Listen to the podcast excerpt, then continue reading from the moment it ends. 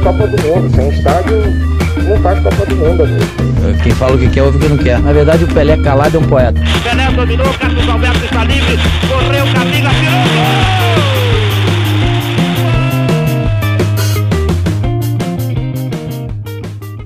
Cheguei, eu sou Rafael Moraes, estou no ar com Cornetas de número 9. Seja bem-vindo ao nosso podcast, toda segunda-feira, 7 horas da manhã, você já sabe. Eu, Rafael Moraes, Bruno Araújo, Carlos Henrique, CH e Paulo Vitor PV. Chegamos com muito debate, muita informação e, acima de tudo, muito conhecimento. Hoje nós vamos debater e tentar responder a seguinte pergunta: Posso ser um torcedor misto? Então vamos ao debate, vamos deixar de conversa fiada, começar esse debate já com o PV. Paulo Vitor, começar com você. Seja bem-vindo. Tudo bem contigo? Eu quero falar que uma pesquisa recente do Ibope, ela apontou que os torcedores mais fiéis do Nordeste, Paulo, são os de Pernambuco. Torcedores de Pernambuco. Dos 27,8 milhões de torcedores, quase metade desses torcem por mais de um clube. Torce por um clube do Nordeste e torce também por um clube de fora. É, isso equivale a 48%. Você considera isso normal, torcer para dois clubes dessa forma? Tudo tranquilo comigo, Rafael. Olá, corneteiros também, os ouvintes. Então, Rafael, é, é uma situação que a gente pode enxergar hoje né, como normal. Eu posso até falar por mim, assim, que existe um PV torcedor, a época PV torcedor, hoje é a época PV profissional. Né? O, o meu lado torcedor, eu era contra os torcedores mistos, né? É, eu nasci torcendo por dois clubes, mas comecei a enxergar de uma, de uma forma que era errônea e passei a, a torcer apenas para um clube e ser contra as pessoas que torciam por dois. Mas quando entrei no lado profissional, eu comecei a entender que é normal sim a pessoa ter outros times. Por quê? Né? Porque existem muitos fatores para você mexer com o emocional de uma pessoa, para ele se apaixonar, para ele torcer por aquele clube. E se a gente pegar essa a região Nordeste, a região Norte, a região até Sudeste ali, Espírito Santo, é, quando seus clubes não dão tantos resultados, é, os seus clubes não estão com um departamento de marketing tão forte, gerindo a emoção para o seu torcedor, é normal que ele vá olhar para outros clubes, que ele vá olhar para os clubes é, ditos co como grandes no Brasil e na Europa, né? Onde a gente já consegue enxergar é, muitos torcedores de, de times de fora. Então eu acredito sim que quando a gente olha para todos esses fatores, é normal que exista o torcedor misto. Bruno Araújo, quanto tempo? Uma semana sem ouvir sua voz já faz uma falta danada, sabe? É, Bruno, seja bem-vindo. Podcast de hoje, episódio número 9. Para você, ser misto é um problema?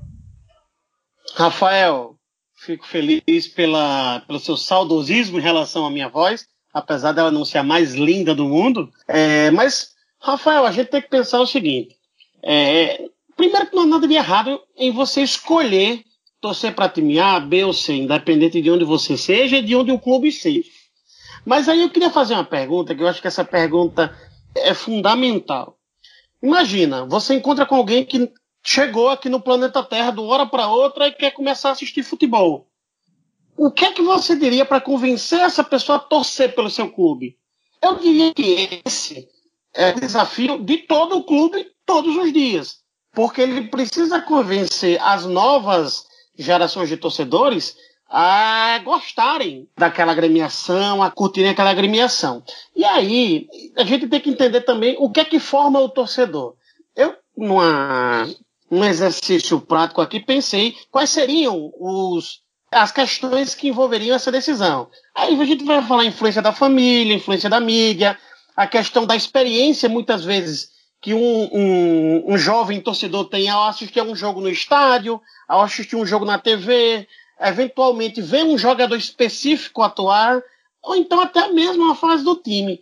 E aí, dentro desse cenário, eu acabei, é, durante as pesquisas que a gente acaba fazendo para se preparar para esse debate, encontrando um estudo do Rodolfo Ribeiro, que é professor de administração e marketing É, e ele fez um, uma pesquisa com entrevistas é, mais aprofundadas, qualitativas e quantitativas e conseguiu determinar três fatores específicos para que a pessoa decida qual clube para o qual ela vai torcer. Aí, por ordem, seria o time para os quais os familiares torcem, a intensidade da torcida desses parentes mais próximos, os títulos conquistados, grandes ídolos, a relevância desse clube no cenário regional e as rivalidades regionais. E aí, nesse exercício que ele faz, ele cria uma maneira de avaliar como alguém vai torcer para clube, qual clube. Ele dá um exemplo. É, um cenário em que o pai é fanático pelo Corinthians, a mãe torce para o São Paulo, o irmão não tem nenhum clube de preferência. E naquele período em que está se formando aquele jovem torcedor, o Palmeiras tem ganho muitos títulos. Aí para quem a criança torceria? Segundo essa pesquisa que ele realizou, ela diz que o, o torcedor seria corintiano em 66% dos casos, contra 22% do Palmeiras e 12% do São Paulo. Qual que é o grande peso aí? A paixão do pai, né? Que ele é mais apaixonado, nesse caso especificamente. A mãe praticamente não torce, ela tem um clube, mas não torce, e o irmão não tem time. E no caso daquela grande fase do Palmeiras, no exemplo que ele dá, não pesa tanto. O que pesa, na verdade, é a capacidade, aquela paixão, o exemplo, a forma como alguém se comporta ao torcer por alguém. Então, acho que grande parte da influência acaba sendo esse entorno, além, claro, das estratégias que o clube eventualmente pode adotar para torcer por alguém. Então, é muito é, é simples dizer, ah, eu torço por tal clube, é, por isso, isso e isso. Mas tem um conceito, um contexto muito maior para ser avaliado sempre. CH, você que é alagoano, torcedor do CRB, queria saber de você, você teve influência também familiar nessa decisão de ser torcedor do CRB? Olá, Rafael, amigos corneteiros, prazer estar com vocês mais uma vez. É o seguinte, eu, eu costumo dizer que eu sou um exemplo de, de, das, de várias formas como uma pessoa pode se tornar torcedor. Né? Assim como o PV, eu já fui misto. Hoje eu ainda tô, não vou dizer que eu torço fervorosamente para dois clubes. Torço pelo CRB, sou sócio torcedor, tenho produtos do CRB, não nego para ninguém. Mas também tem o meu segundo time, que eu torço assim por, por, pela história que fez comigo, né, tal. Eu tenho um time internacional, ou seja, eu sou uma mistura completa. Ou seja, eu tenho uma influência familiar, né, que é do CRB. Meu pai foi dirigente do CRB quase uma década, né, entre os anos 70 e 80, né, pra, nasci praticamente dentro ali da Pajussara. Cresci indo pro Rei Pelé, o Trapichão, vendo CRB, então o laço familiar, influência familiar como foi citado, conta muito e sempre vai contar. E tem o lado da mídia, o lado da história, né? Porque a gente sabe que no passado as, as, não existia TV, obviamente, as rádios eram os canhões de audiência Brasil afora, e aqui no Rio Grande do Norte, em Alagoas, em Pernambuco, em, na Bahia, até no Norte, se pegavam as AMs do estado do Rio e de São Paulo. A Rádio Nacional, Rádio Globo, Rádio Tupi, né? Rádio Sociedade. Então, a influência é muito grande de, de, dessas rádios aqui no Nordeste, Norte e Nordeste. Então, muito torcedor do Corinthians, Botafogo, do Flamengo, obviamente, do Vasco. São, o São Paulo é mais recente, né? Que é a mídia, né? Então, também foi muito influenciado pelos títulos, que daqui a pouco eu sei que você vai perguntar quais são os times da gente aí, mas é, esse, esse outro time que eu tenho um gosto, digamos assim, foi em influência da mídia, ou seja, teve influência familiar, influência da mídia, né? E também outro que teve a influência da mídia, que é o Real Madrid, que eu gosto muito, né? Sou torcedor do Real Madrid, eu tenho muita simpatia, por quê? Pelos títulos, pela história. É o maior clube do mundo, da história do futebol, considerado pela FIFA no século XX, o maior vencedor de títulos da história em termos continentais, né? O time com maior visibilidade no planeta nesse século. Então, assim, eu digo que eu sou uma mistura de tudo, de, de, nesse, nesse aspecto de ser misto, como o pessoal gosta de dizer, e o que eu não gosto nem um pouquinho dessa conversa de misto, essas coisas, né? Que a gente pode tratar depois. Mas é isso, a gente pode ter influência familiar, influência midiática, influência da galeria de troféus do clube, como o Bruno bem falou, você vai se influenciar muito quando um clube é vencedor. E no caso, isso também me influenciou obviamente, a, a ter essas escolhas. Há 10 anos atrás, 15 anos atrás, vamos lá, 15 anos atrás, então estamos em 2020, lá 2005, 2006, ah, para acompanhar jogos, por exemplo, do nosso futebol aqui em Potiguar, BC América, era basicamente Globo Esporte. Talvez Tribuna do Norte, estava começando lá com, com os portais online, no jornal impresso, nas rádios, né? Mas hoje em dia, a gente consegue acompanhar notícias dos clubes locais praticamente em tempo real, né? diariamente, em vários meios, na internet, no Instagram, no Facebook, no YouTube, os podcasts, em, existem várias maneiras de você acompanhar. Mas o que é que justifica hoje em dia, 2020, isso continuar acontecendo, Bruno? Por que, que ainda assim, com acesso à informação, é, é, essas informações não influenciam os torcedores locais? Vamos falar assim, mais aberto para os nordestinos, né? Por que, que os nordestinos continuam escolhendo torcer também para times de fora? Rafael, eu acho que não é um fenômeno só do Nordeste, porque isso acontece no país inteiro. A gente tem, inclusive, uma geração hoje é, no país que sequer torce para clubes daqui do Brasil. Torce para o Manchester, para o Chelsea, para o Real Madrid, enfim, para grandes clubes, grandes potências da Europa. Então, diante de um cenário como esse, a gente tem que entender por que, que os clubes daqui não conseguem, no imaginário do torcedor, alcançar essa relevância. Então, tem muito da relação do torcedor com o clube, mas também do clube com o torcedor. E também tem uma questão da cultura do futebol brasileiro, na minha opinião, que é a cultura da vitória. O que vale é sempre a vitória. O que vale é ter sempre os melhores jogadores. E a gente tem perdido muito dos nossos ídolos antes mesmo deles se tornarem referências nos clubes. Dos poucos aí que chegaram a ficar mais tempo no clube, a gente tem o Neymar. Depois dele, qual foi o jogador que conseguiu alcançar grandes conquistas após ser revelado pelo clube? Se a gente citar o exemplo, por é, o exemplo de Vinícius Júnior, do Flamengo, se a gente citar o exemplo é, do garoto do Vasco, que foi para a equipe da Alemanha, que me fugiu agora o nome, é, enfim. Paulinho. O Paulinho, bem lembrado, CH, obrigado. Renier também o do Paulinho, Flamengo. Então, Renier do Flamengo, e tem uma série de outros jogadores de Rodrigo outros clubes que saíram daqui antes mesmo de eles conseguirem se tornar ídolos. Então, o torcedor ele busca os ídolos no clube. E se você não tem os melhores jogadores eh, no seu clube, muitas vezes você acaba voltando a atenção para aquele clube e para aquele time que tem mais qualidade em campo, que você consegue ver os melhores jogadores. E esse é um dos problemas, inclusive, da desigualdade do futebol. Você concentrar os talentos todos em um- um- uma liga específica ou em clubes específicos, consequentemente você acaba enfraquecendo essa questão da identidade também com o clube. Corneta aleatória para Carlos Henrique, o CH, galinho da Pajussara. Carlos Henrique, pergunta tá fácil hoje. Essa você vai tirar de letra. Quem foi mais ídolo no exterior? Zico no Japão, Alex na Turquia ou Juninho Pernambucano na França? Olha, Rafael, essa é fácil. Realmente eu acho que é fácil, porque cada um tem seus três ídolos, três grandes jogadores. Eu posso até ser suspeito para falar, porque ele é meu maior ídolo no futebol, mas eu falo com os fatos, né? A gente sabe que Juninho, lá no Lyon, ele é endeusado até hoje, tanto é que é, que é diretor do clube, um dos maiores jogadores da história do Lyon, se não o maior. Mas é, tem o Alex, mas ele é ídolo do Lyon. O Juninho é ídolo do Lyon. O Alex, cracaço de bola, um dos injustiçados que a gente já tratou num programa passado é, da seleção brasileira. Cracaço de bola, mas ele é ídolo do Fenerbahçe. Já Zico não. Zico foi um gênio. Na minha avaliação, melhor jogador que os dois citados. Né? Ídolo máximo do Flamengo. Não teve tanta sorte com a seleção, mas faz parte. Outros craques que não tiveram sorte também. Mas o Zico, ele não é ídolo do Kashima Antlers. Zico não é ídolo do Sumimoto Metals quando ele começou a jogar no Japão.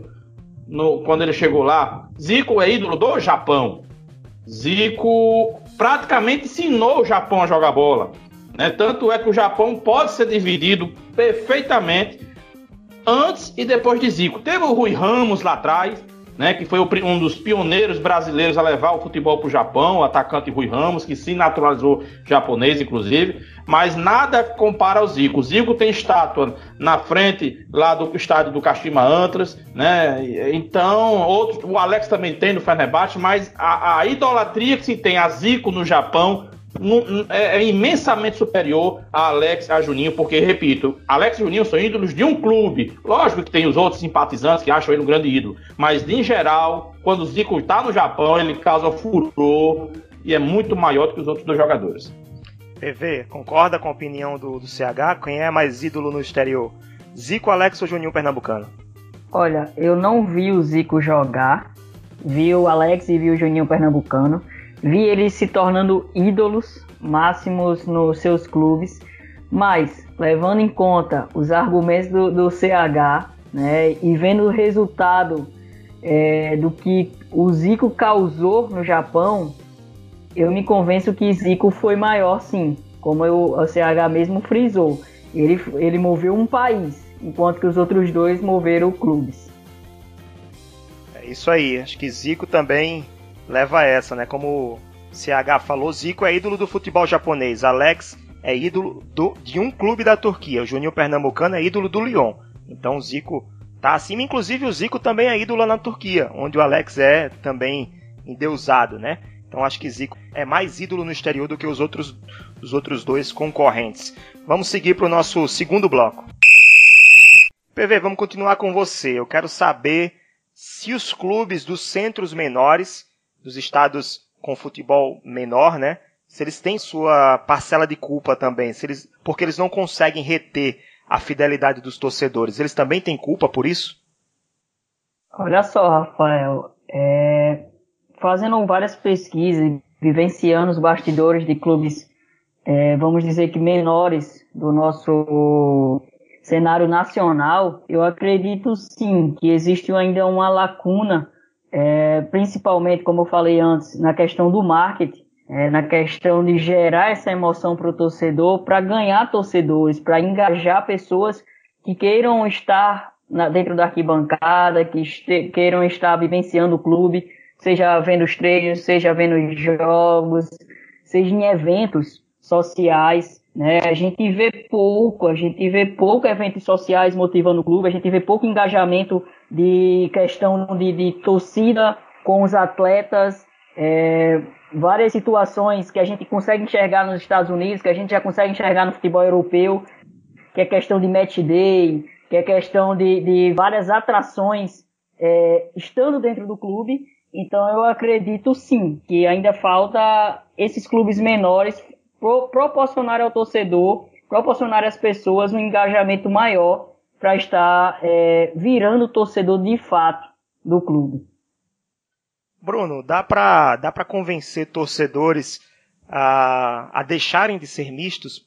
Por exemplo, é, o torcedor, um torcedor do Vasco deixar de ser torcedor do Vasco e torcer somente pro pro esporte de Recife né? Tipo, uma vez Vasco, sempre Vasco, não tem como mudar isso? Ou você acha que dá sim para é, mudar essa realidade? Eu queria fazer só um reparo nessa sua última fala, Rafael.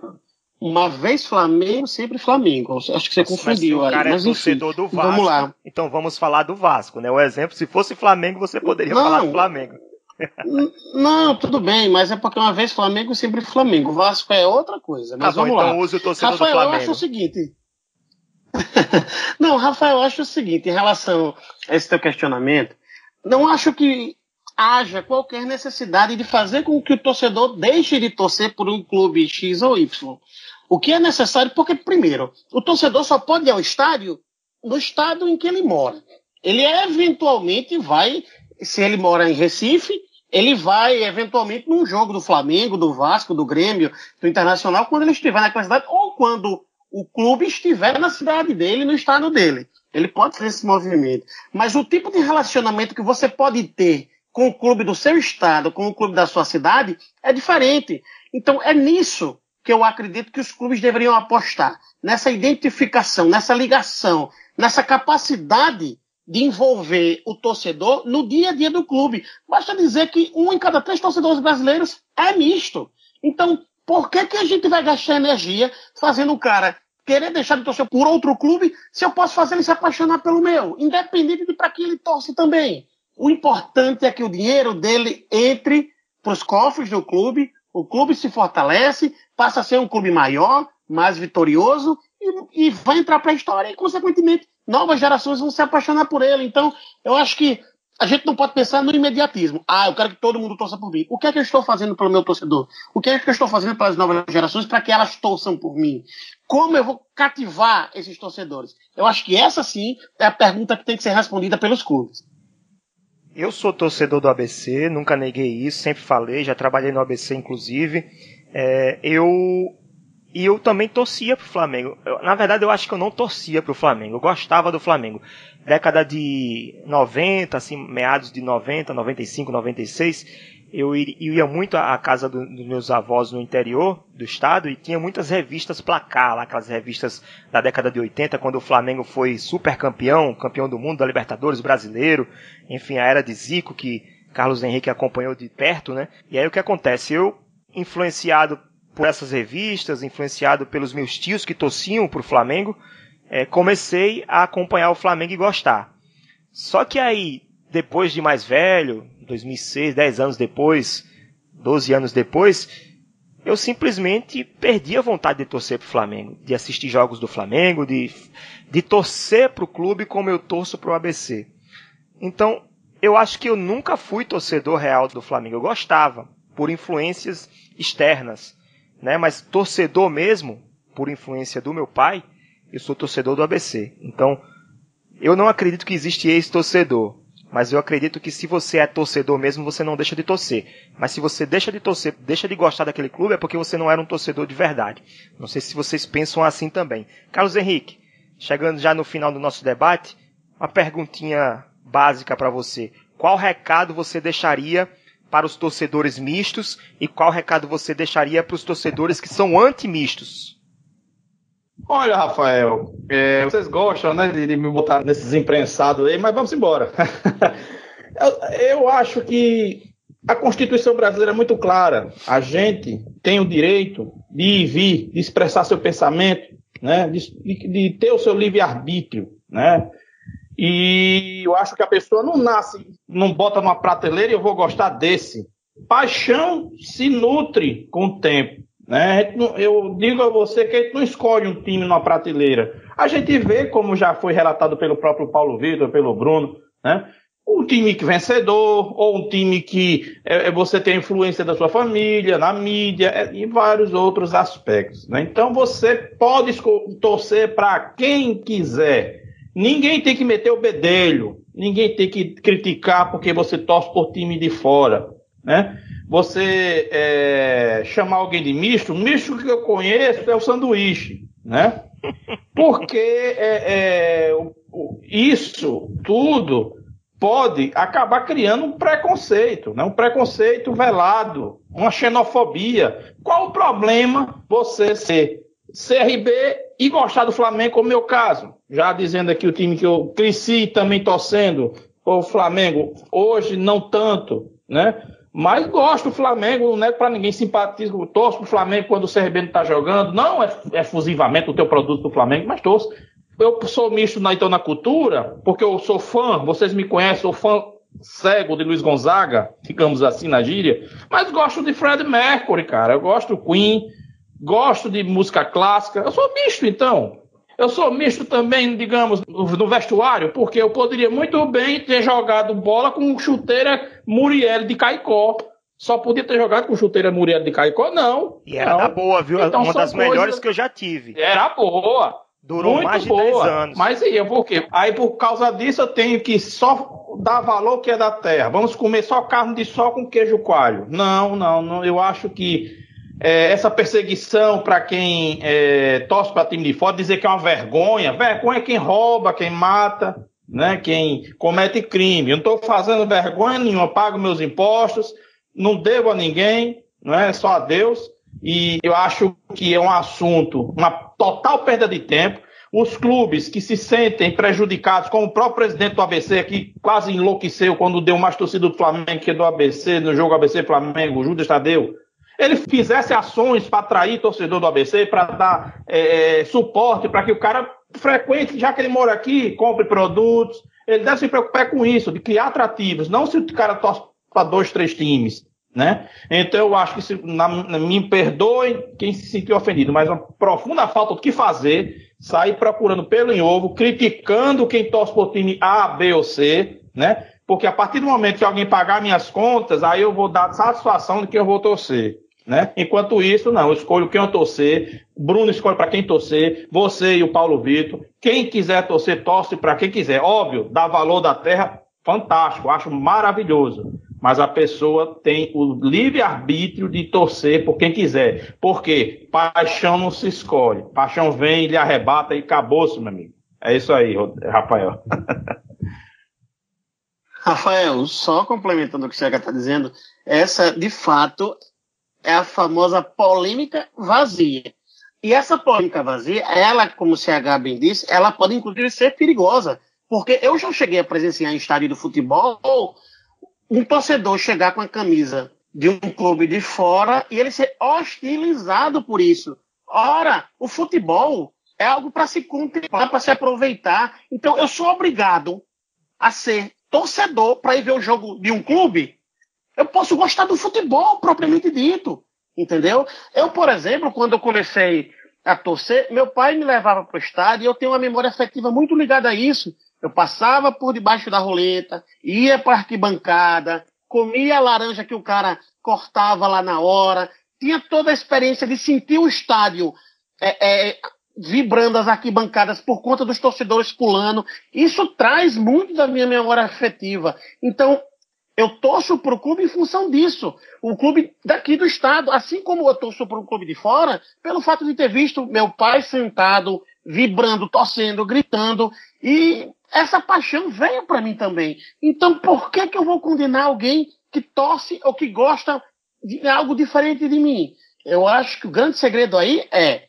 os clubes precisam focar em despertar essas paixões. Qualquer coisa diferente disso é desculpa esfarrapada de quem tem sido incompetente em atiçar esse sentimento da pessoa do, do, do seu estado pelo clube do seu estado.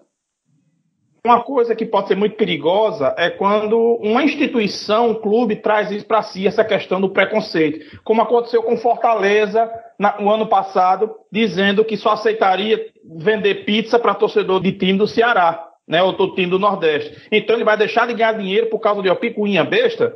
Isso para mim já passa a ser uma, uma, coisa sem a menor noção, uma coisa sem a menor justificativa. Então é muito perigoso mesmo, como o Bruno bem falou. Então vamos para a reta final do nosso programa. Começando o último bloco, o bloco das mensagens, dos alôs. Vamos ler aqui as mensagens dos nossos ouvintes. O último episódio que foi sobre Covid-19, sobre coronavírus, sobre a questão do futebol voltar ou não é, no Brasil, né? as mensagens aqui que eu tenho é, do nosso grupo Corneteiros, o Ernesto Teixeira comentou que futebol vai ser sem torcida por algum tempo, isso é fato, e talvez os regulamentos prevejam situações como essas no futuro. Eu concordo com ele, principalmente em relação a formatos e na possibilidade de finalizar as competições de maneira não convencional, porque o que a gente está vendo hoje são polêmicas e problemas relacionados à, à justiça, porque alguns querem terminar o campeonato, outros não querem, outros querem continuar. Também tem outra mensagem do próprio Ernesto falando quanto ao futebol brasileiro voltar, acho irresponsável com os atletas. Eu entendo a situação dos clubes que estão com dificuldades, como o restante da economia, mas não há necessidade de voltar agora. Voltar colocaria em risco os atletas e seus familiares. Também tem mensagem do André Valério falando que foi muito bom o programa. Na minha opinião, o futebol tem que voltar e vai. Porém, não podemos no caso da CBF, voltar sem segurança. A razão, a segurança e a prudência devem estar em primeiro lugar em todos os aspectos que forem ser analisados. Se isso não for observado de forma séria, será um verdadeiro caos. Pressão vai vir de todos os lados, mas a volta só com segurança em todos os sentidos. São as mensagens do último episódio. É, os cornetas têm algum comentário final para finalizar? Vão pro estádio, torçam e sejam felizes, meus amigos corneteiros. Ok, papo encerrado sobre mistos no futebol. Tentamos responder minimamente essa pergunta: se é possível ser torcedor misto no futebol. Nos baseamos naquela pesquisa que foi realizada pelo Ibope, divulgada recentemente, sobre torcedores nordestinos que torcem por clubes de outros estados. Mas é isso, acabou o nosso Cornetas 9. Fim de papo, fim de jogo. Obrigado, Bruno, PV, CH. Obrigado a você, ouvinte, que ficou conosco até o fim, aguentou esses corneteiros até o final.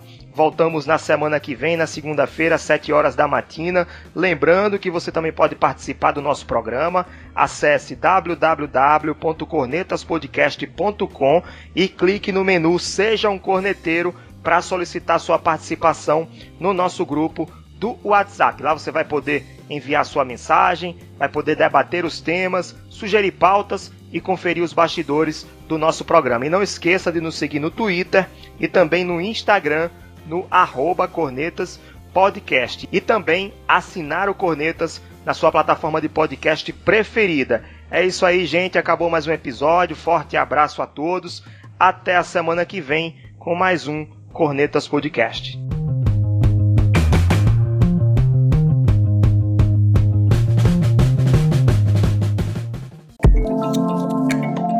Este podcast é produzido por Play Áudio Rádio Intor. Play Áudio Rádio Intor.